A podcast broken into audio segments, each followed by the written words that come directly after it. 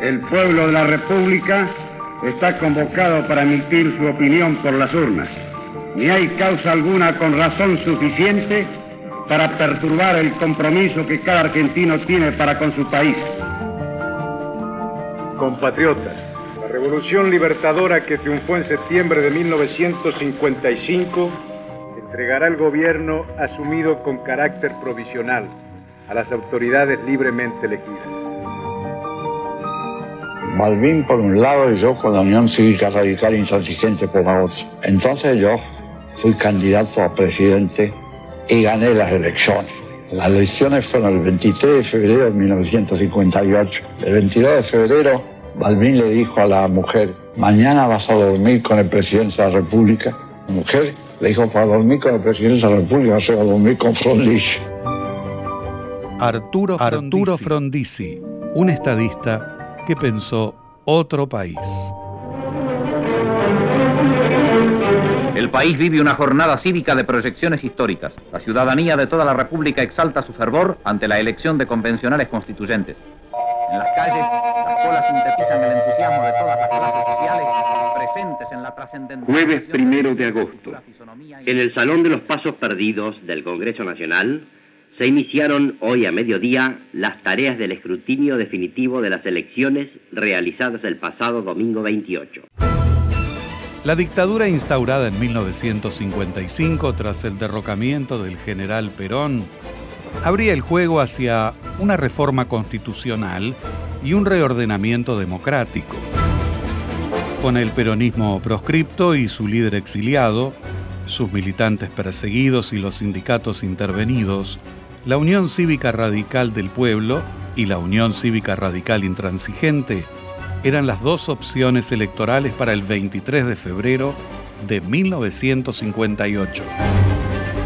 Nosotros subimos al gobierno con la idea de hacer la revolución nacional, hacer la revolución industrial. Rogelio Frigerio fue un hombre clave a la hora de firmar un pacto con Perón en el exilio para lograr los votos justicialistas silenciados por la proscripción a favor de Frondizi.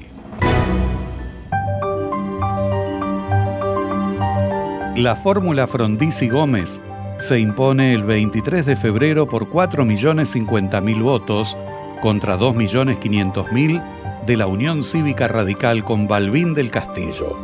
El nuevo presidente asumió el primero de mayo del 58. Hoy se instala en todos los poderes de gobierno a hombres elegidos por el pueblo y se reponen las instituciones que señala la ley. Frondizi sabía que debía cumplir con uno de los puntos claves acordados con Perón, levantar la proscripción del peronismo. El Poder Ejecutivo considera que debe ser derogada toda legislación represiva de las ideas. Cualquier ciudadano podrá elegir y ser elegido, y todos los partidos políticos podrán constituirse y desarrollar libremente su actividad épocas de presiones indiscutibles del flanco militar, de la oposición y de los sindicalistas. Seremos combatidos por cuantos están ligados a la importación de combustibles, a quienes no les interesa que traigamos nuestro petróleo, ni les conviene que la Argentina rompa la cadena que ahoga su autodeterminación. En su libro Petróleo y Política, escrito en 1955, Frondizi apostaba al monopolio de IPF. Al asumir la primera magistratura, se encontró con otra realidad. Cuando asumo la presidencia de la República, me doy cuenta que con el monopolio de IPF no se saca todo el petróleo.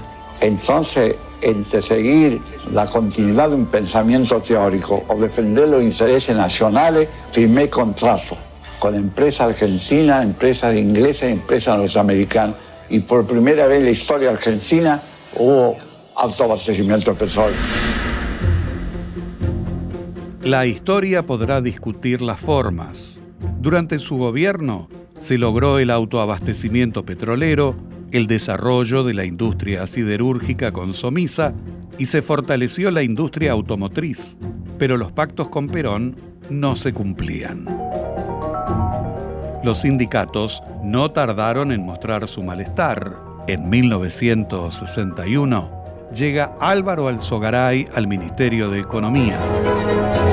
Hay que pasar el invierno. Es muy difícil que este mes puedan pagarse a tiempo los sueldos de la administración pública. Se están juntando los últimos pesos que entran para tratar de hacerlo, pero no hay ninguna garantía de que lo podamos hacer. Estamos viviendo de los préstamos extranjeros. Frondizi soportó 32 intentos de golpes de Estado hasta que el 29 de marzo de 1962 los militares logran desplazarlo del cargo. Altos mandos han resuelto insistir en el pedido de renuncia al doctor Arturo Frondizi. La respuesta es siempre una. No renuncio, no me voy, no me suicido. Son las 8 y 6 minutos. El avión parte hacia su destino, la isla de Martín García. Arturo Frondizi, Arturo Frondizi un estadista que pensó otro país. Una producción de contenidos. Radio Nacional.